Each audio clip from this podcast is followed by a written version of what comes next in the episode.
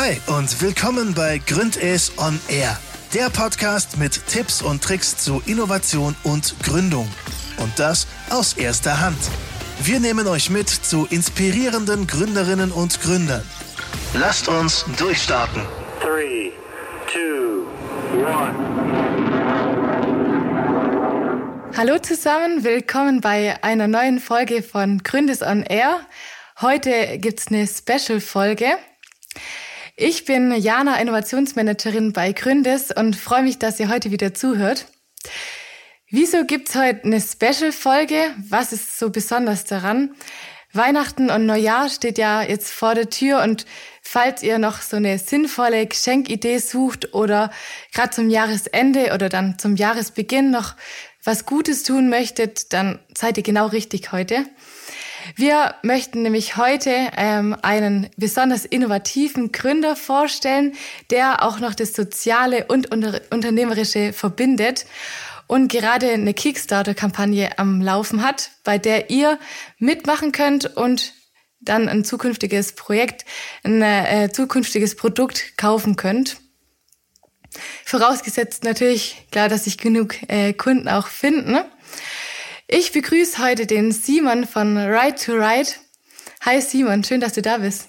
Hi Jana, cool, dass ich hier sein kann. Ich habe äh, gesagt, dass du Soziales und Unternehmerisches verbindest. Wir nennen das auch Social Entrepreneurship und Social Startup hast du gegründet. Ähm, wir reden heute also nicht über eine spezielle Phase aus dem Gründungsprozess, sondern über eine besondere Form von einem Startup. Was genau kennzeichnet ein Social Startup? Ich habe früher immer gedacht, dass so Unternehmer eigentlich so eiskalte Typen wären, die nur auf ihr finanzielles bedacht wären und halt eben nur auf ihren Vorteil bedacht sind. Aber es gibt auch andere Unternehmer, und zwar die Social Entrepreneurs, wie du einer bist. Das heißt, die schaffen den Spagat zwischen dem Sozialen und dem Unternehmerischen und wollen so mehr oder weniger die Welt noch ein bisschen besser machen durch ihr Tun praktisch und äh, wollen langfristig denken und eben eine Lösung für einen sozialen Grund noch finden. Genau. Ja, ähm, das ist auch einfach mein Antrieb dahinter. Ähm, ich glaube, da kann man schon unterscheiden. Einmal die klassischen Unternehmer, das gibt es wahrscheinlich, ist leider die, die Mehrzahl, dass man einfach ähm, auf Gewinn und Profit und ähm, das Ziel und das, was einen antreibt, ist einfach Geld, möglichst viel da rauszuziehen. Ähm, für mich war das eben gar kein Ansporn. Ich wollte irgendwie was machen, ähm, wo ich morgens quasi hinkomme oder mit der Arbeit anfange und sage, ähm, da sehe ich mehr Sinn dahinter, als dass ich jetzt ähm, nur Kohle scheffel und versuche möglichst viel zu verdienen. So ähm, war es für mich einfach der Anspruch, was zu machen, wo ich mehr Sinn dahinter sehe. Und das war für mich eben dieser soziale Aspekt, Menschen in, in entwicklungsschwachen Ländern zu helfen. Und genau, ähm, ja, das zu meinem Antrieb vielleicht so. Ja. Mhm. Spannend. Was genau äh, für ein Startup hast du denn da gegründet? Was genau macht ihr denn eigentlich? Genau. Ähm, ja, wir machen also Right to Ride. Ähm, der Name sagt vielleicht schon ein bisschen, das Anrecht auf ähm, ein Fahrrad möchten wir weitergeben. Das ist unser Ziel. Wir möchten Menschen in entwicklungsschwachen Ländern Fahrräder finanzieren und denen damit Mobilität ermöglichen. Das hat halt den Vorteil, dass zum Beispiel du äh, zur Schule kannst, die zu weit weg war davor, oder Wasserquellen erreichen, wo du nicht hinlaufen kannst. Ähm, das verbindet äh, Menschen mit Märkte, wo ihre Waren anbieten können, Arbeitgeber und Arbeitnehmer, ähm, Ärzte und Patienten. Also in entwicklungsschwachen Ländern ist das einfach extrem hilfreich, diese Mobilität, und das ist unser Ziel. Ähm, genau, zu unserem Projekt, unserem Produkt, was wir damit ähm, um, umsetzen wollen, was wir, was wir anbieten. Das ist ein Handyhalter und zwar ähm, ein neuer, innovativer Handyhalter, der eine neue Funktionsmöglichkeit hat, quasi die es jetzt so bisher noch nicht gab. Ähm, Genau, das, das Ganze funktioniert so, dass man eine Platte auf ähm, sein Handy anklebt oder auf seine Handyhülle. Das kann dann wirklich auf jedes Gerät ähm, angewendet werden. Das ist nicht viel mehr als ein, als ein Kleber ungefähr. Es hat äh, drei Millimeter in der Dicke. Ähm, du siehst es hier gerade auch, ich habe es auf dem Tisch liegen. Bei mir ist es immer am Handy hinten dran. Ist quasi so, dass es nicht stört und das ist ein Gegenstück quasi zu dem Teil, was man dann an seinem Fahrradlenker befestigt. Da wird es dann einfach reingeklipst, dann ähm, hat man einen Bolzen, der da durchfährt ähm, und das Ganze sichert und somit ähm, fest am Fahrrad fixiert. Und dann kann man es noch um 90 Grad drehen und hat somit eigentlich immer das Fahrrad, äh, das Handy am Fahrrad dabei, kann damit navigieren, ähm, seine Fitnessdaten tracken, äh, Musik hören, was auch immer, genau. Was genau ist das Neue dann daran? Die mhm. Technik, mhm. wie das festgemacht ist, oder? Genau. Ähm, also die, die Technik gibt's so noch nicht. Dann einmal, das, dass man es auch wirklich auf jedes Handy anwenden kann, das, ähm, das Funktionsprinzip. Äh, was uns auszeichnet, ist auch auf jeden Fall unser Design, würde ich sagen. Wir haben sehr modernes, aerodynamisches Design, was auch einfach schick aussieht. Und da haben schon die meisten Handyhalter das Problem, dass sie einfach irgendwie schräg im Wind hängen und nicht gerade sportlich aussehen. Das wollten wir machen und ähm, anders machen.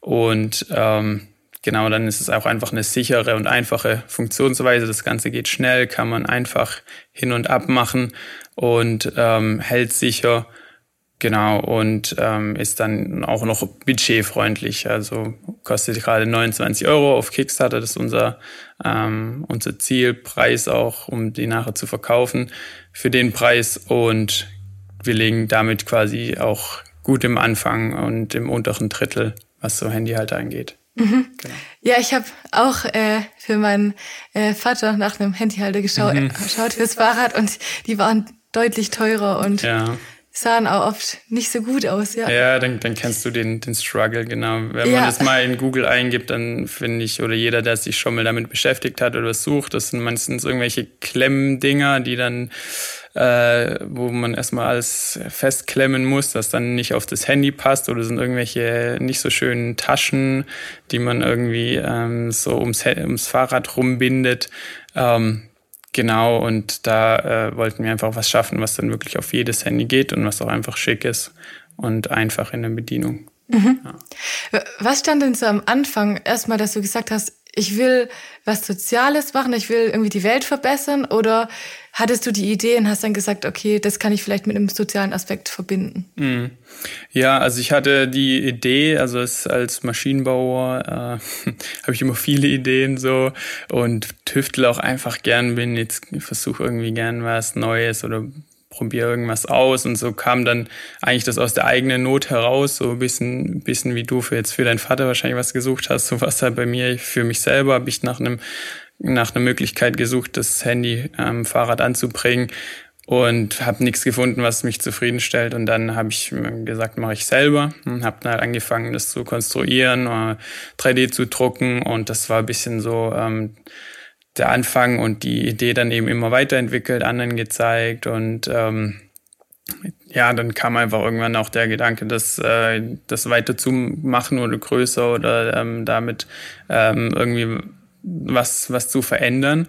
Und ähm, genau, dann war eben die Frage, ja, ich sehe keinen Antrieb jetzt darin, äh, ich, ich möchte jetzt einfach nur Geld verdienen oder möglichst, äh, möglichst reich damit zu werden. Und dann war für mich das nächste eben, wie kann ich damit vielleicht positiv was verändern? Und dann ähm, bin ich auf diesen Social Startup Gedanke gestoßen. Mhm. Wie viel spendet ihr da von eurem Gewinn? Alles. Ja, also ähm, wir, haben, wir haben schon das Ziel, klar, wir möchten einfach, äh, da wir auch gemeinnützig gründen, also wir wollen, ist eine GUG, ähm, möchten wir auch einfach den ganzen, den ganzen Überschuss quasi abgeben und ähm, ja, das wird sich noch ein bisschen rausstellen, wie viel da dann äh, übrig ist und ähm, an dem Punkt muss man auch erstmal kommen, das quasi so äh, wirtschaftlich oder in der Stückzahl auch herzustellen, dass ähm, da ein großer Teil davon auch einfach Profit und Gewinn ist. An dem Punkt sind wir gerade auch noch nicht. Ähm, aber da wollen wir auf jeden Fall hin und wollen dann eben auch dieses ganze was übrig bleibt oder was quasi an reinen Gewinn ist, auch abgeben. Und als eine gemeinnützige Unternehmensgesellschaft hat man da auch dann gar keine andere Wahl so. Also ist auch dann quasi da schon drin verankert. Mhm. Ja. Wie haben die Leute eigentlich so reagiert, als du dann gesagt hast, hier, ich, ich möchte den ganzen Gewinn abgeben? Hm. Ähm, ja, also ich finde, die meisten finden es cool und ich glaube, ähm, es können auch immer mehr Leute verstehen. Also ich glaube, immer mehr Leute stellen sich so die Frage, wenn die morgens in die Arbeit gehen, ne, also was mache ich ja eigentlich? Ist das Ziel, dass jetzt mein Chef noch reicher wird? Oder ähm, was, was ist eigentlich der Purpose oder was ist mein Sinn dahinter? Bisschen. Ähm, und ich glaube, deshalb kommt auch bei mehr Menschen immer mehr so dieses Denken, hey, ich will auch irgendwie was machen, was einen Sinn oder einen Zweck hat. Und das können, finde ich, schon viele verstehen und finden es cool und sagen, ein cooler Ansatz oder mal auch ein bisschen andere Ansporn oder Denkensweise so. Ja. Mhm. Wie seid ihr drauf gekommen, wirklich 100 Prozent von eurem Gewinn da abzugeben und nicht weniger? Also es gibt ja verschiedene Modelle. Manche sagen ein Euro pro mhm. äh, Teil, das man verkauft. Ja, ähm, ja, würde würde mir, glaube ich, so einfach nicht noch nicht reichen, dass ich dann sage, es ist jetzt ähm, ja so ein gewisser Teil. Also ich habe, ich bin da auch einfach hm, recht, an, recht anspruchslos, sage ich mal, mich selber, glaube ich, was jetzt den das angeht, dass ich nicht viel brauche für mich, so dass ich auch nicht das Gefühl habe, ich müsste jetzt irgendwie ähm, ja, da mehr, mehr von haben selber oder mehr Gewinn machen, um selber irgendwie mehr Geld zu verdienen. So wäre wär für mich auch kein, kein Ansporn. Mhm. Ja. Cool. Voll, voll interessant, finde ich. Wie seid ihr denn auf die Organisation gekommen, zu der ihr da spendet? Ja, genau. Also wir machen es zusammen mit der World Bicycle Relief äh, Organisation. Wir haben uns einfach mal ein bisschen umgeguckt. Am Anfang war sogar die Idee eigentlich einfach von uns da quasi Fahrräder in entwicklungsschwache Länder zu bringen, ähm, die quasi hier zu sammeln und dann in Karton zu packen und äh, ein Containerschiff und äh, irgendwo hinzubringen, wo es gebraucht wird. Äh, und nachdem wir uns ein bisschen informiert haben und ich manchmal einfach mal angefangen zu googeln, so reingelesen, gemerkt, da gibt es schon genug Organisationen, die das machen. Mm, und dann haben wir die ein bisschen verglichen und geguckt, was die machen oder inwiefern äh, wir mit dem übereinstimmen oder was, ähm, ja, was mir auch gut gefällt an den Programmen und gerade die World Bicycle Relief, die machen dann auch noch viel Bildung mit drin. Die bilden dann auch wirklich Mechaniker aus vor Ort, die Fahrräder reparieren können. Die haben ihre eigene Fahrräder, die die speziell dafür bauen, die dann zum Beispiel in Afrika das äh, Gelände auch überhaupt aushalten und so. Ähm, die haben uns da einfach überzeugt, sage ich mal, und waren auch die, wo, wo wir sagen würden, da stehen wir am meisten dahinter.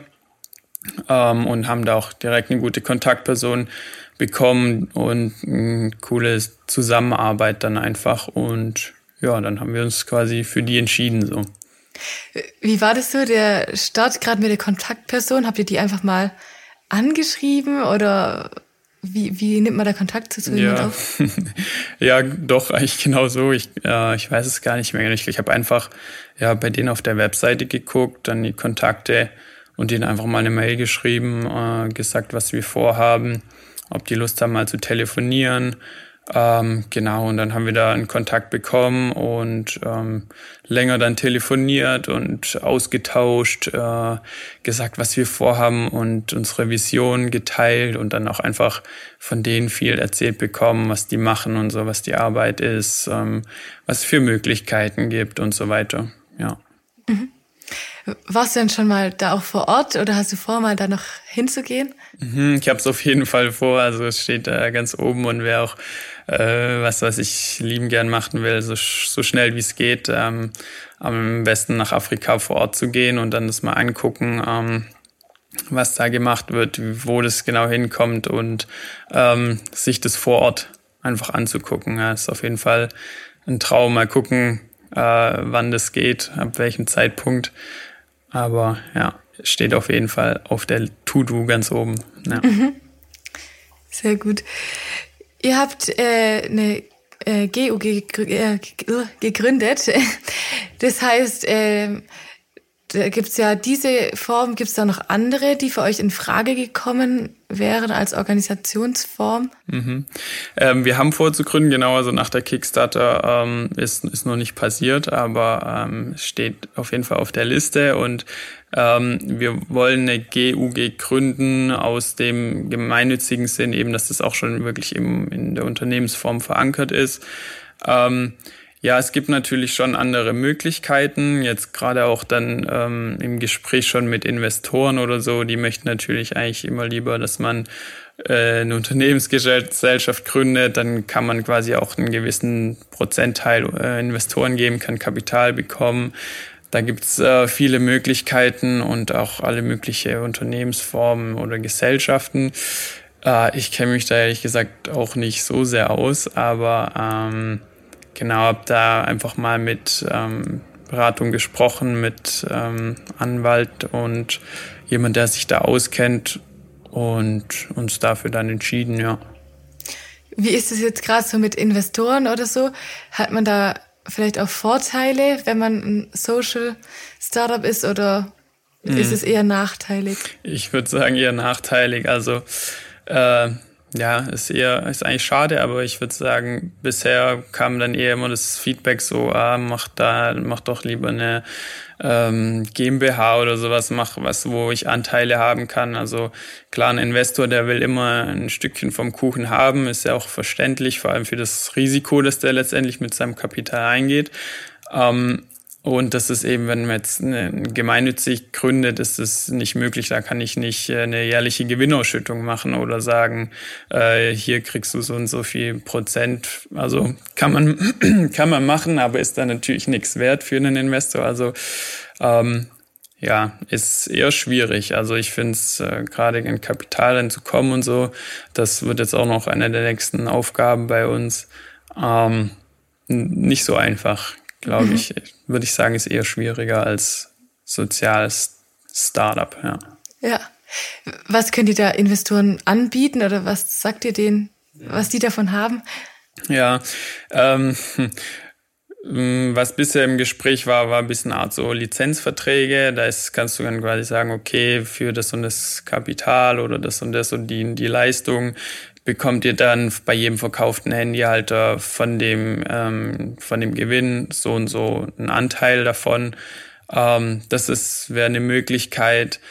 Ähm, ja, dann gibt's natürlich schon auch Unternehmen und da ist es dann vielleicht wieder auch wieder vorteilhaft, so ein Social Startup zu sein, die sagen, was Gemeinnütziges wollen wir auch gerne unterstützen oder das ist auch für unser Marketing gut. Das ist, ähm, sind dann vielleicht auch Firmen, bei denen wir jetzt direkt dann äh, angefragt haben, also die, die Teile machen oder so, oder die uns wirklich äh, materiell auch unterstützen können. So, ähm, die sagen dann, das ist was, was die unterstützt, oder das schreiben wir dann uns auf irgendwo die Webseite oder so, oder das ähm, ist dann auch gut fürs Image, so, ja. Mhm. Macht Sinn. Ja, und wie war das äh, mit Kickstarter? Ihr habt ja dann äh, gesagt, ihr geht auf Kickstarter. Wie kam es dazu, mhm. dass ihr?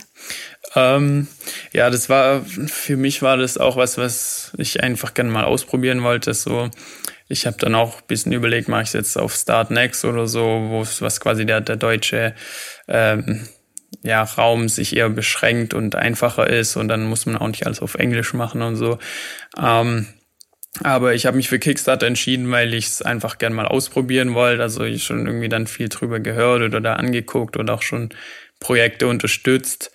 Und ähm, das von der Aufmachung sehr einfach ist und halt auch einfach eine richtig gute Möglichkeit, um direkt rauszukommen. Also wirklich direkt mal an Leute zu kommen, direkt Kunden zu haben, seine Idee vorzustellen, Leute, die, die Lust haben, das auszuprobieren und man kann dann auch einfach direkt Feedback bekommen. Also die Leute können direkt kommentieren. Äh, man kann nachher direkt mit den Leuten kommunizieren über E-Mail. Man kann sich Feedback von denen einsammeln. Ähm, und das ist auch einfach gerade der Punkt, an dem wir da noch äh, sind und was für uns extrem hilfreich ist, dass wir dann eine Community habe ich, sage ich mal, haben, die, die das Ganze im Einsatz haben und die mal die ersten Kunden sind. Ähm, und von denen wir dann auch direkt das Feedback haben. Ja. Und wie ist dein Eindruck? Ist es sinnvoll, gerade nochmal in Bezug auf Social Startup, dass man da auf Kickstarter geht? Also hat man da vielleicht auch wieder Vorteile? Hm.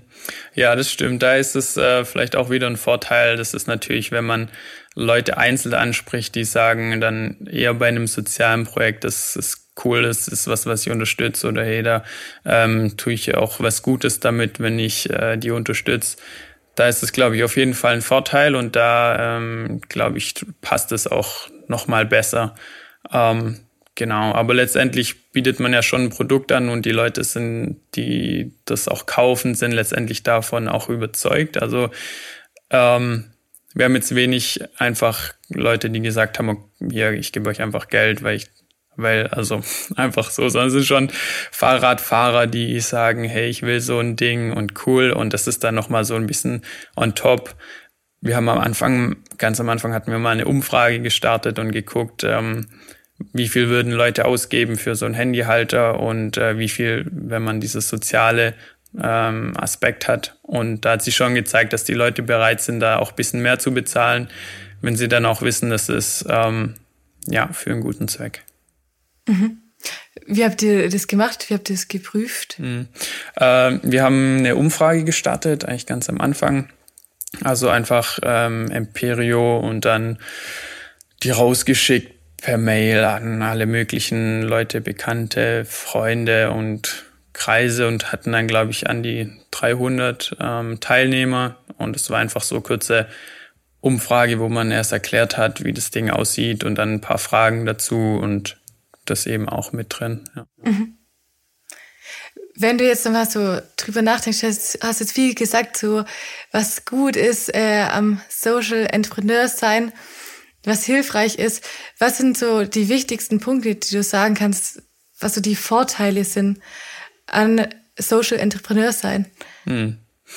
Ähm, ich glaube, der größte Vorteil am Social Entrepreneur ist der Antrieb, den man dahinter hat. Ähm, ja, ich glaube, wenn man das wirklich einfach nur macht, weil man ja irgendwie Geld haben will, wenn das so sein Antrieb ist oder ja, es gibt schon ja auch andere Antriebe für Leute, die kein Social Startup haben als Geld, aber das ist wahrscheinlich schon immer die, die Sinnfrage und die ist, denke ich, bei einem Social Startup oder bei ja, diesem gemeinnützigen einfach ganz klar definiert und das sehe ich so als den, den größten Vorteil, dass man selber weiß, was man macht und wofür und dass man da dann hintersteht und einfach auch einen positiven Einfluss sehen kann und diesen Antrieb hat, äh, der vielleicht anderen fehlt da in dem Bereich.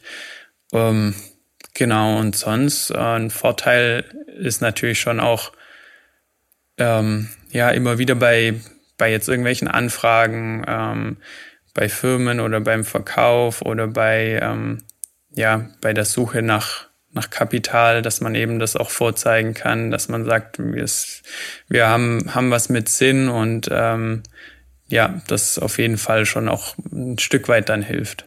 Mhm. Und was sind so die größten Nachteile, die du jetzt siehst, die du erfahren hast? Mhm. Ähm, auf jeden Fall Kapital, glaube ich, so dieses Thema, ähm, dass man schwierig, ähm, ja, da was an was kommt oder schwierig ähm, da eine Lösung findet weil klar, die Leute, die da investieren, die wollen halt auch irgendwie, dass sich das lohnt oder die wollen auch wieder was raushaben. Ähm, und wenn, wenn das nicht das Ziel ist, ähm, Profit zu machen und da möglichst viel rauszuziehen, ist das für viele uninteressant. Also das ist, glaube ich, so der größte, größte Nachteil, was die ganze Investition betrifft. Mhm. Wie war das? Äh, du hattest mal Kontakt auch zu Gründes. Wie hat Gründes dir geholfen auf deinem Weg da noch? Mm. Ja, ich habe äh, ja immer noch viel Kontakt mit Gründes. Ähm, Gründes ist, äh, hat mich auf jeden Fall unterstützt von Anfang an. Also ich habe hier mit dem Chris äh, mich direkt getroffen am Anfang, als erstmal die Idee stand und sonst noch gar nichts. Und ähm, was mich am meisten unterstützt hat, war auf jeden Fall diese dieser Wegweisung ein bisschen. Man hat einfach mal so eine grobe Idee bekommen, man konnte sich das schon ein bisschen vorstellen. Am Anfang hat man irgendwie ja gar keine Ahnung so, wie das überhaupt funktionieren kann. Und dann redet man ein bisschen und bekommt so mehr und mehr ein Bild davon, was so Wege sind und wie es funktionieren kann und ähm, wird ermutigt vor allem auch so, hey, mach das, ähm, probier das und so. Und das war auf jeden Fall die, die größte Hilfe und Unterstützung, da jemand zu haben, der ähm, ja einem schon so das, das Licht am Ende vom Tunnel zeigt, so ein bisschen vielleicht. Ja. Mhm. Gerade Licht am Ende vom Tunnel, was ist denn noch so dein Antitipp, den du Leuten mitgeben äh, möchtest? Mhm. Was man, was vielleicht so richtig äh, blöd gelaufen ist, was, was man auf gar keinen Fall tun soll, ja. wo es richtig dunkel geworden ist. ähm, ja, auf, auf gar keinen Fall sollte man sich zu viel Stress machen, glaube ich, und zu ähm, perfektionistisch daran gehen und so, ich glaube, die Deutschen sind da immer sehr äh, vorbelastet, dass man dann das auch äh, richtig perfekt alles machen will und alles muss stimmen und man muss sich auch richtig äh, an alles halten und so weiter. Also da nicht zu verbissen sein, nicht diesen zu perfektionistischen Anspruch an alles, was man macht, haben, weil sich das sowieso ständig ändert. Und ähm, ja auch einfach nicht, nicht zu streng sein, so mit, es gibt dann tausend äh, Regulationen und ähm, keine Ahnung, schon alleine so eine Webseite aufzuziehen war dann, jetzt brauche ich AGBs und Impressum und dies und das und es kann alles schnell so ähm, ja, beängstigend sein, dass man denkt, jetzt verklagt einen einer direkt oder was und jetzt ähm, ja, da einfach ein bisschen lockerer rangehen. So, man wird nicht immer direkt verklagt. Einfach nicht, nicht zu viel Angst haben und nicht zu perfektionistisch an das rangehen, was man macht. Genau. Dankeschön. Okay, dann, wenn ihr noch Fragen habt äh, zu Anne Simon, könnt ihr gerne nochmal sch uns schreiben. Wir können euch an ihn vermitteln auch. Sehr gern. Sehr gut. Wenn ihr noch andere Fragen zu Social Entrepreneurship habt oder selber ein Social Startup gründen möchtet, könnt ihr auch gerne zu uns kommen, ins Coaching oder bei unserem Programm mitmachen. Jetzt noch ein kleiner Ausblick auf äh, die Zukunft von den Podcasts. Am 1.1. gibt es jetzt noch erstmal ein kleines Neujahr-Special mit einem Rückblick auf das Jahr 2020 von Gründes aus und so einen kleinen Ausblick auf das neue Jahr. Am 15.01. geht es dann wieder gewohnt weiter mit äh, einem Podcast, auch mit Gründern, ähm, zum Gründungsprozess, nochmal zur Ideation Stage aus einer anderen Perspektive mit einem anderen Startup. Ich freue mich, dass ihr zugehört habt heute und bis bald. Bis dann, macht's gut, ciao. Tschüss. Das war der Gründes On Air Podcast. Vielen Dank fürs Einschalten und bis zum nächsten Mal.